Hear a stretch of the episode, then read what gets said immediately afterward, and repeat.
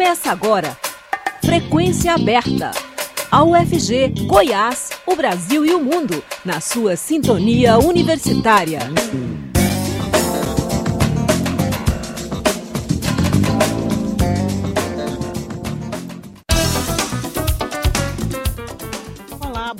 Tarde. Na Universitária são 17 horas e 1 minuto. Está começando Frequência Aberta. Eu sou Silvânia Lima e estarei com você até às 17h30 com as principais notícias do dia. Você pode nos ouvir também pela internet, no site da Rádio Universitária, no aplicativo Minha UFG e nas principais plataformas de podcast. Fique conosco.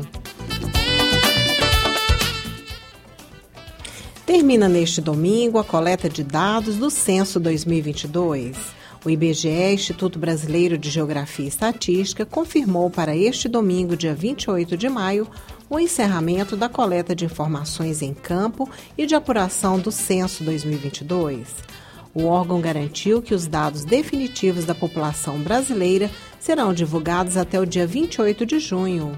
Ao participar de uma reunião com demógrafos e estatísticos do Brasil e de vários outros países na última semana, o presidente interino do Instituto, Simar Azeredo, admitiu erros e acertos desde o início da realização do censo, em agosto do ano passado.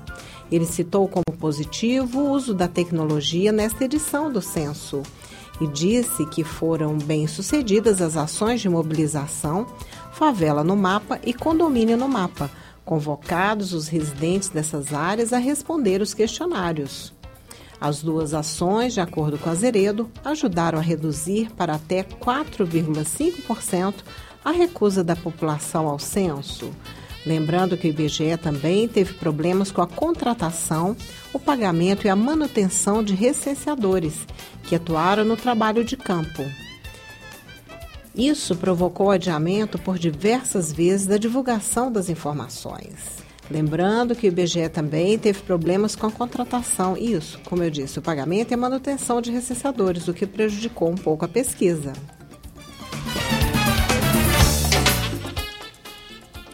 Lula vai vetar medida provisória que flexibiliza proteção ambiental da Mata Atlântica. Especialistas alertam que a medida pode ampliar desmatamento do bioma. Mais informações com Lucas por Deus Leão. O presidente Lula deve vetar a medida provisória que flexibiliza a proteção ambiental da Mata Atlântica no Brasil. A informação é da presidenta do PT, a deputada federal Gleisi Hoffmann. Aprovada nesta semana, a medida provisória, editada na última semana do governo Bolsonaro, foi alterada na Câmara, que incluiu mudanças que estão sendo duramente criticadas por ambientalistas.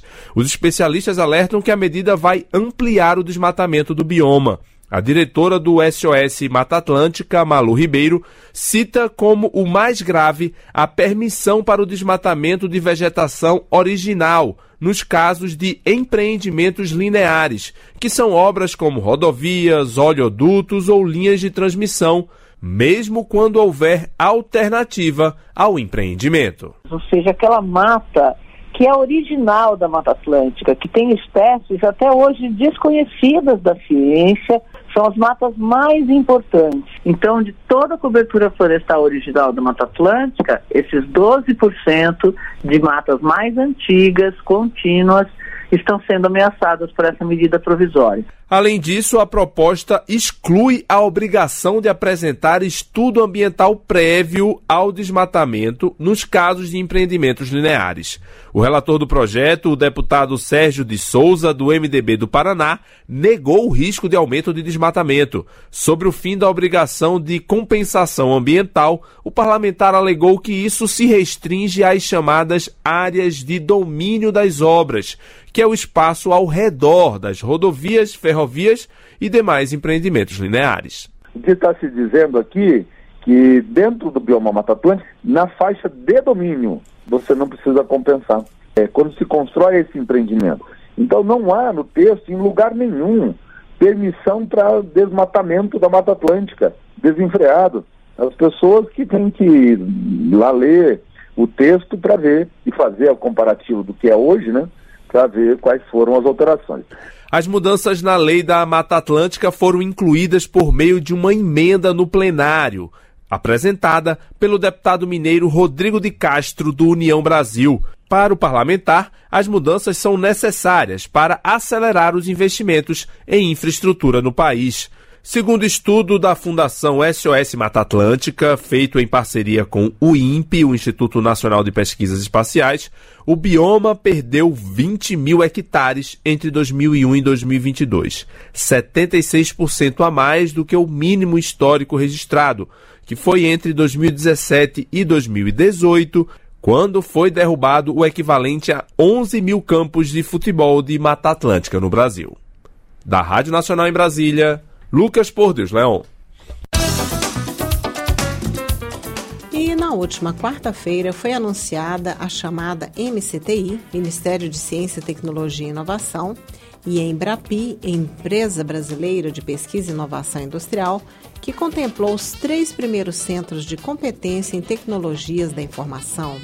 Cada centro receberá um aporte de 60 milhões de reais para, em 42 meses, investir em pesquisa, desenvolvimento e inovação, formação e capacitação em recursos humanos, atração e criação de startups. Entre os contemplados está o CEA-UFG, Centro de Excelência em Inteligência Artificial da Universidade Federal de Goiás, com sede em Goiânia. As outras duas organizações selecionadas são o CPQD, que é o Centro de Pesquisa de Desenvolvimento em Telecomunicações, sediado em Campinas, São Paulo, e também o Instituto Nacional de Telecomunicações, Inatel, em Santa Rita do Sapucaí, Minas Gerais. Cabe ao CEIA UFG a criação de tecnologias imersivas para mundos virtuais que simulam o mundo físico por meio da realidade virtual, gerando um sentimento de imersão. O CEIA hoje é, já mantém contratos com mais de 50 empresas em todo o país e também com outros quatro países.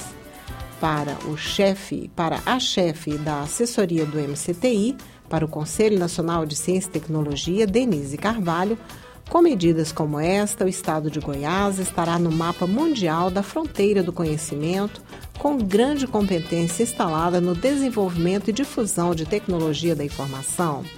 E o Brasil rapidamente superará o descompasso do desenvolvimento tecnológico, possibilitando, em última análise, melhores condições de vida para o povo. Na próxima edição do programa Boa Semana UFG, na segunda-feira, dia 19, às 8 horas da manhã, a diretora executiva do CEIA UFG, professora Thelma Soares, falará sobre o assunto à Rádio Universitária. Fique ligado! Petrobras aciona Ibama para garantir exploração da foz do Amazonas. A petrolífera quer que o Instituto reconsidere o indeferimento da licença. Mais informações com a repórter Cristiane Ribeiro.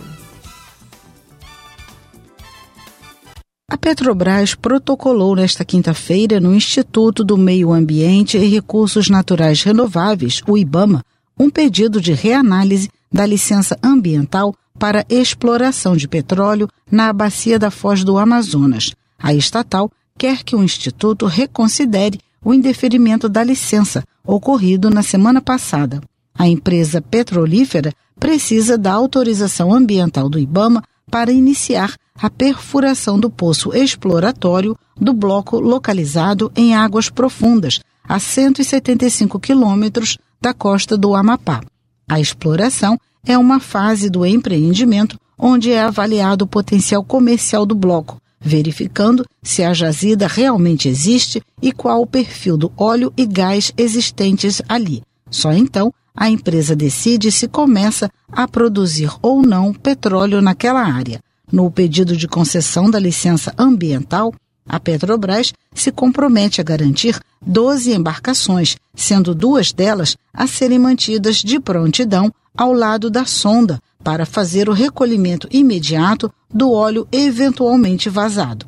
Além disso, a estatal destaca que se trata de uma atividade temporária de baixo risco, com duração aproximada de cinco meses, e que o atendimento à fauna em eventuais desastres seria feito pelas bases existentes em Belém e no Oiapoque. Com informações da Agência Brasil, da Rádio Nacional no Rio de Janeiro, Cristiane Ribeiro. Justiça Paulista mantém multa a Bolsonaro por ataques à imprensa. A Justiça de São Paulo manteve a condenação do ex-presidente Jair Bolsonaro, do PL, por dano moral coletivo a jornalistas. Pela decisão em segunda instância da Quarta Câmara de Direito Privado do Tribunal de Justiça de São Paulo, ele terá de pagar 50 mil reais, valor que deve ir ao, para o Fundo Estadual de Defesa dos Direitos Difusos.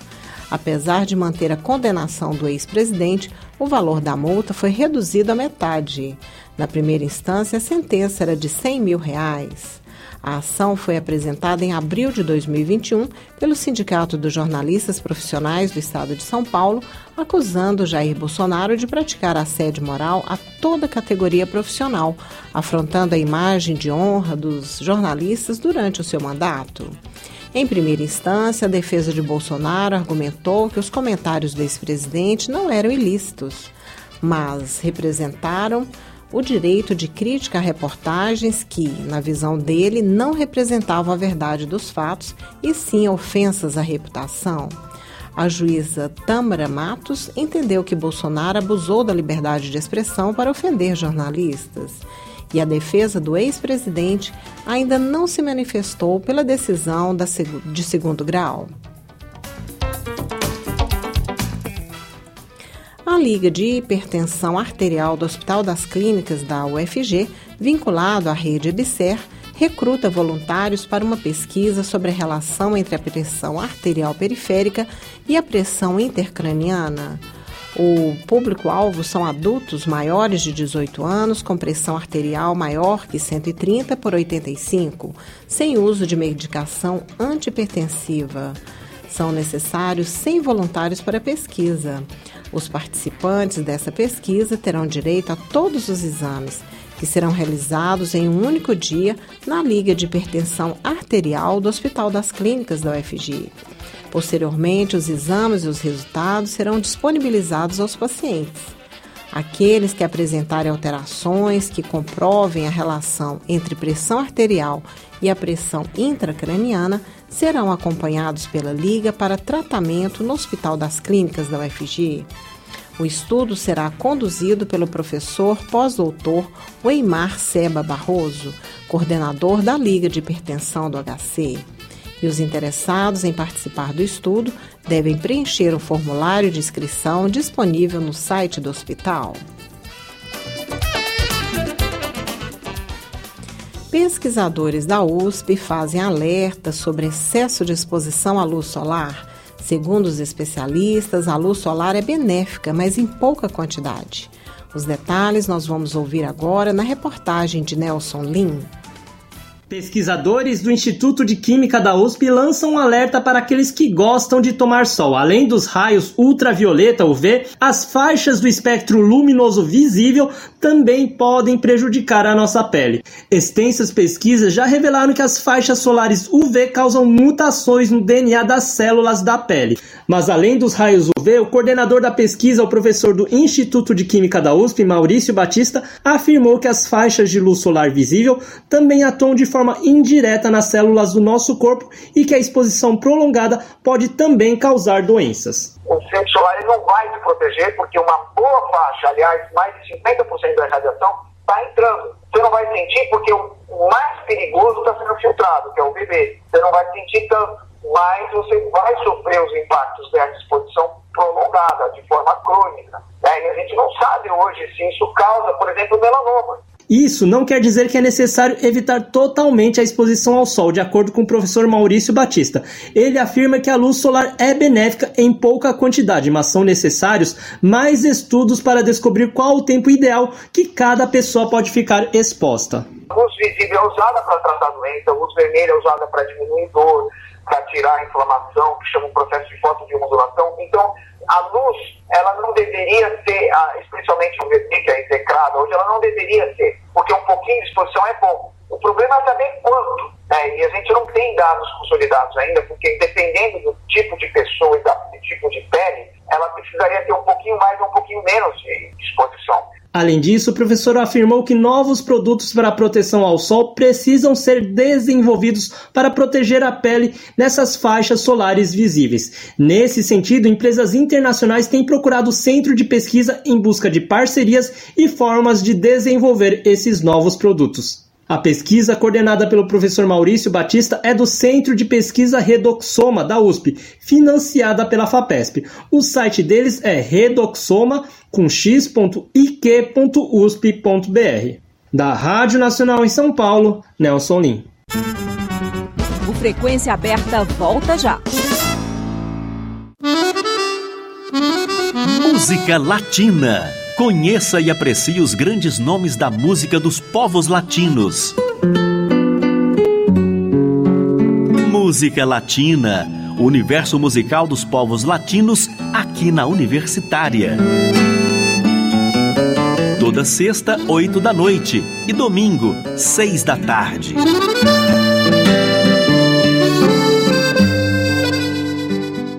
Estamos apresentando Frequência Aberta.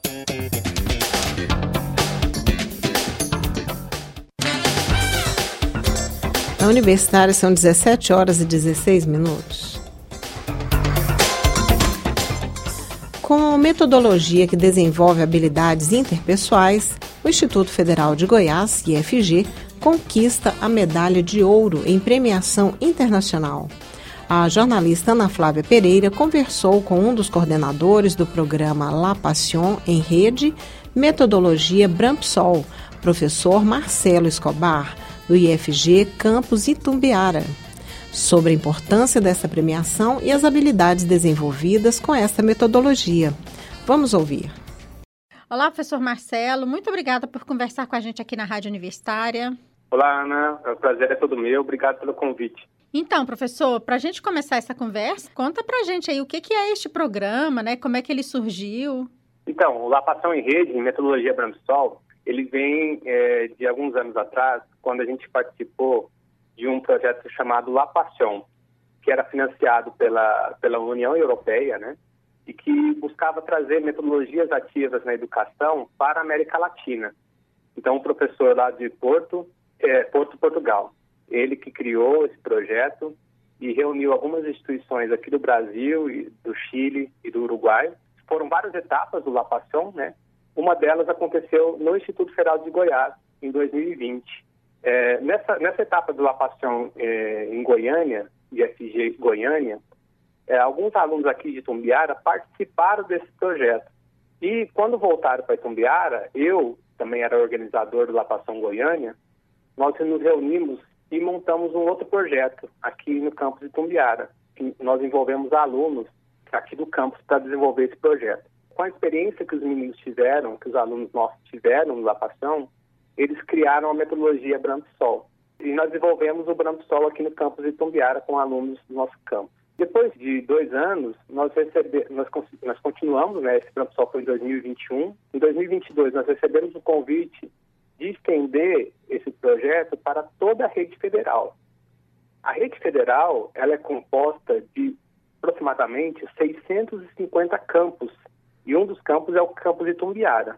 Então, nós criamos o programa La Paixão em Rede Metodologia Branco Sol, que foi trazer alunos de toda a rede. Então, nós tivemos a participação de 77 alunos de toda a rede federal, de praticamente quase todos os estados do país, 24 estados do país.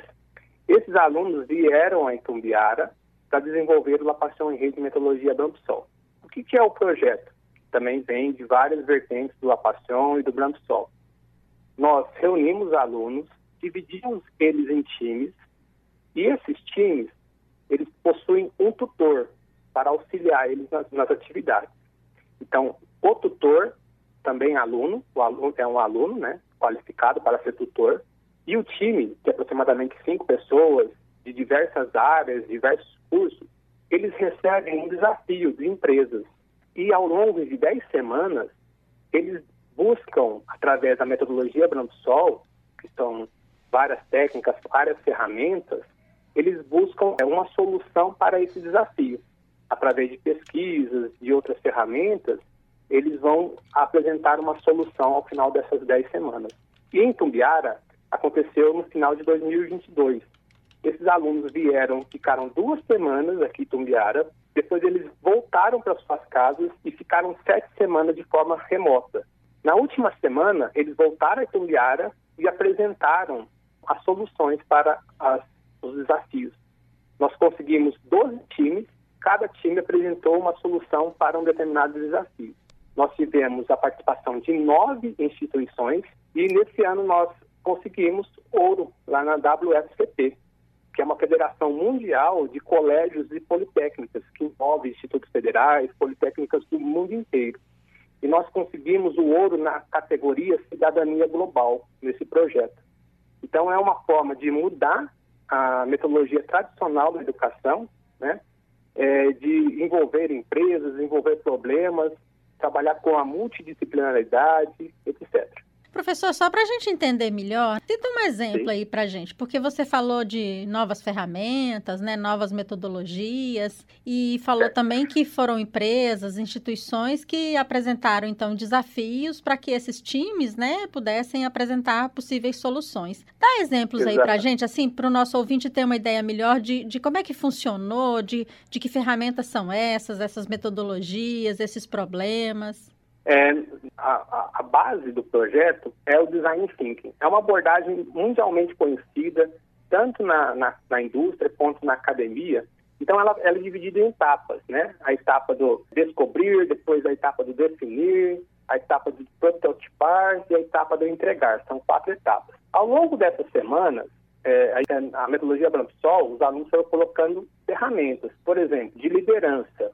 Cada semana, um aluno é líder do time. Né? Isso interfere bastante na autonomia do estudante, né? na ideia de ele estar vivendo aquele momento de ser líder daquela, daquela equipe. Nós colocamos também ferramentas de integração, ferramentas de feedback, por exemplo. Toda semana o time tem que se reunir e executar o feedback. Então, a base desse projeto, a gente fala que é empatia é se colocar no lugar do, do colega que você está trabalhando, entender aquela pessoa, entender as dificuldades e as habilidades daquela, daquela pessoa. Então, o grande foco é desenvolver aquelas habilidades interpessoais, as famosas soft skills. Porque cada aluno do time, ele tem as habilidades técnicas dele, as hard skills.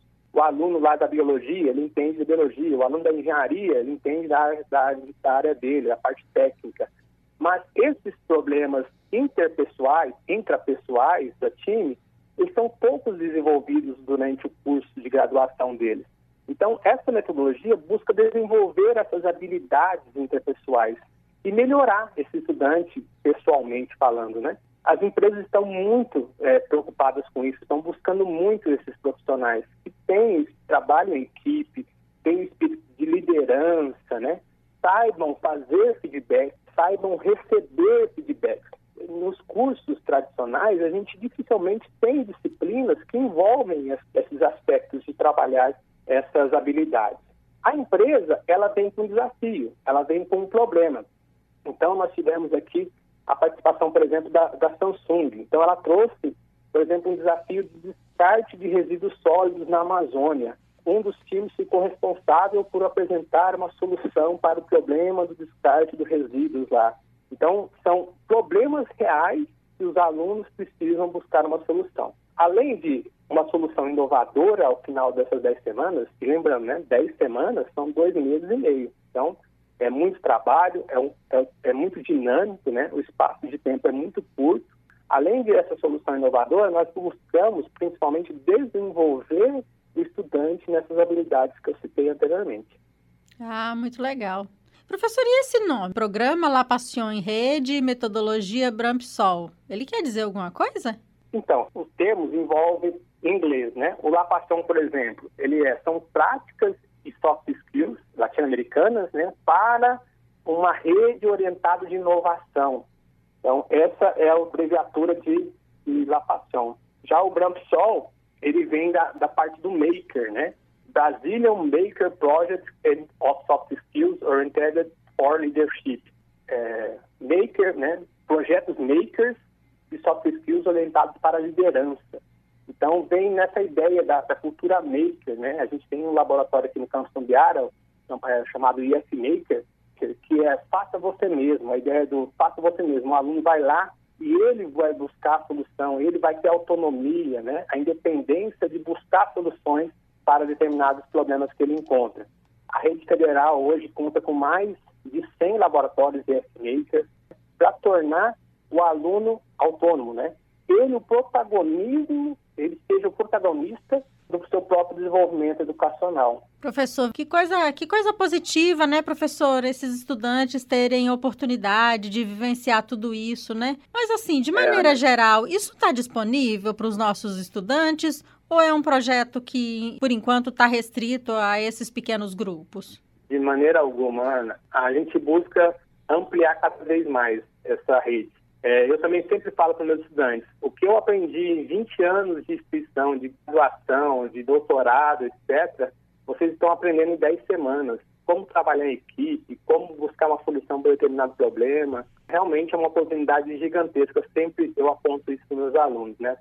E desde que eu comecei no Lapação, eu estive envolvido aí com mais de 200 alunos. Bom, realmente não vai ficar restrito e não está restrito. Nós estamos com duas edições não é do Lapação em Rede, mas são edições aqui internas de Tumbiara. Nós estamos fazendo a segunda edição do Branco Sol. Nós temos 12 estudantes do ensino médio, 12 alunos do ensino superior desenvolvendo a segunda edição do Branco Sol. É, nós também estamos com um projeto de extensão do IFG no Colégio Militar aqui de Tumbiara.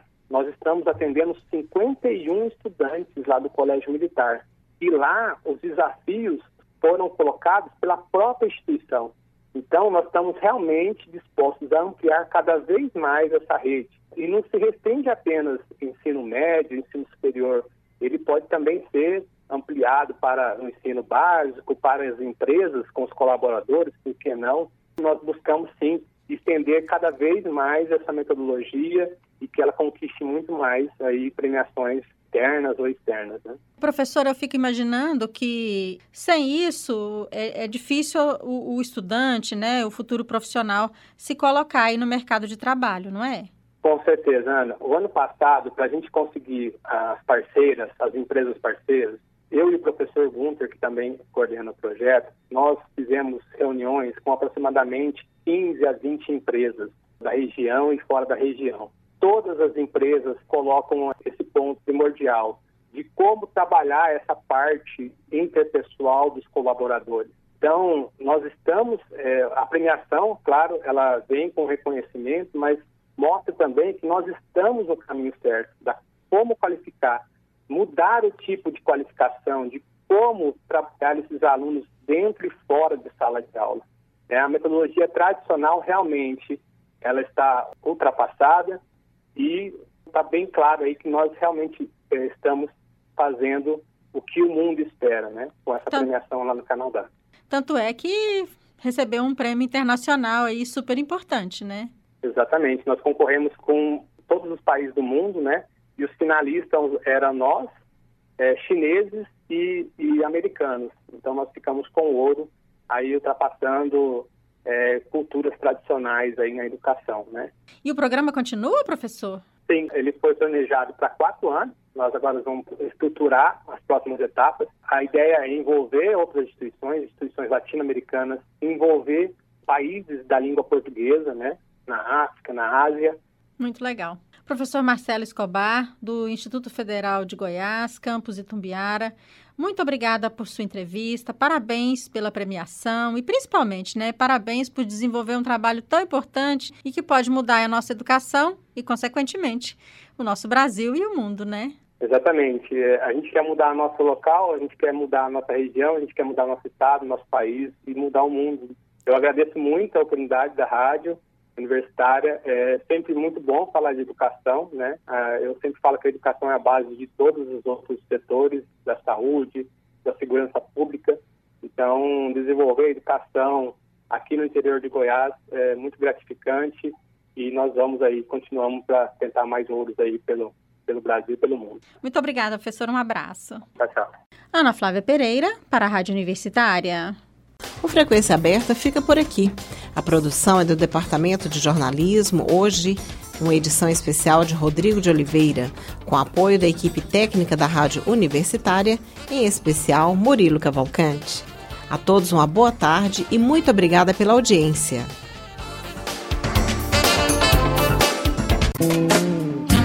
A Universitária apresentou Frequência Aberta. Notícias da UFG, de Goiás, do Brasil e do mundo nos 870 AM.